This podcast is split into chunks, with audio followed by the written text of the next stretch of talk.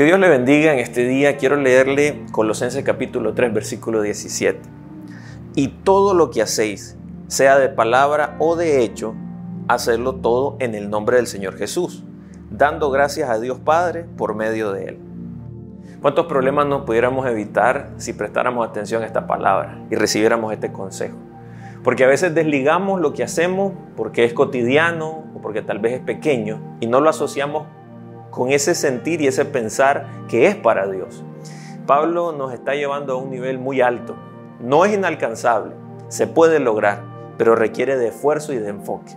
Y otra cosa que me gusta mucho es ver cómo el agradecimiento siempre debe estar presente. Cuando yo logro algo, debo ser agradecido con Dios, porque no lo hice en mi fuerza, es porque a Dios eh, le, le plació, le nació en su corazón que yo lo lograra y me ayudó para hacerlo. Entonces aquí es donde comenzamos a comprender un poco más amplio lo que la palabra nos dice. Porque a veces somos agradecidos solo cuando recibimos algo directamente. Pero lo que nos está diciendo Pablo es la manera en que piensen y hagan y hablen las cosas debe ser con agradecimiento. Hoy habrán circunstancias muy difíciles que tenemos que enfrentar y eso es parte de la vida. En el mundo tendremos aflicción, pero nosotros confiamos en el Señor, de que Él nos permite realizar obras buenas que Él preparó de antemano.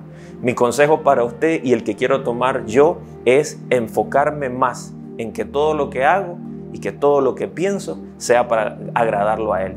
Y sin importar el contexto, y aun cuando no haya fuerzas, creo que podemos hablar con Jesús, pedirle su ayuda y el agradecimiento va a venir porque siempre tendremos algo de lo cual estar agradecido. Dios ha sido muy fiel con nosotros. Así que salgamos y enfrentemos las situaciones de la vida con agradecimiento y con el enfoque en Cristo Jesús. Por medio de Él y para Él son todas las cosas. Que Dios le bendiga.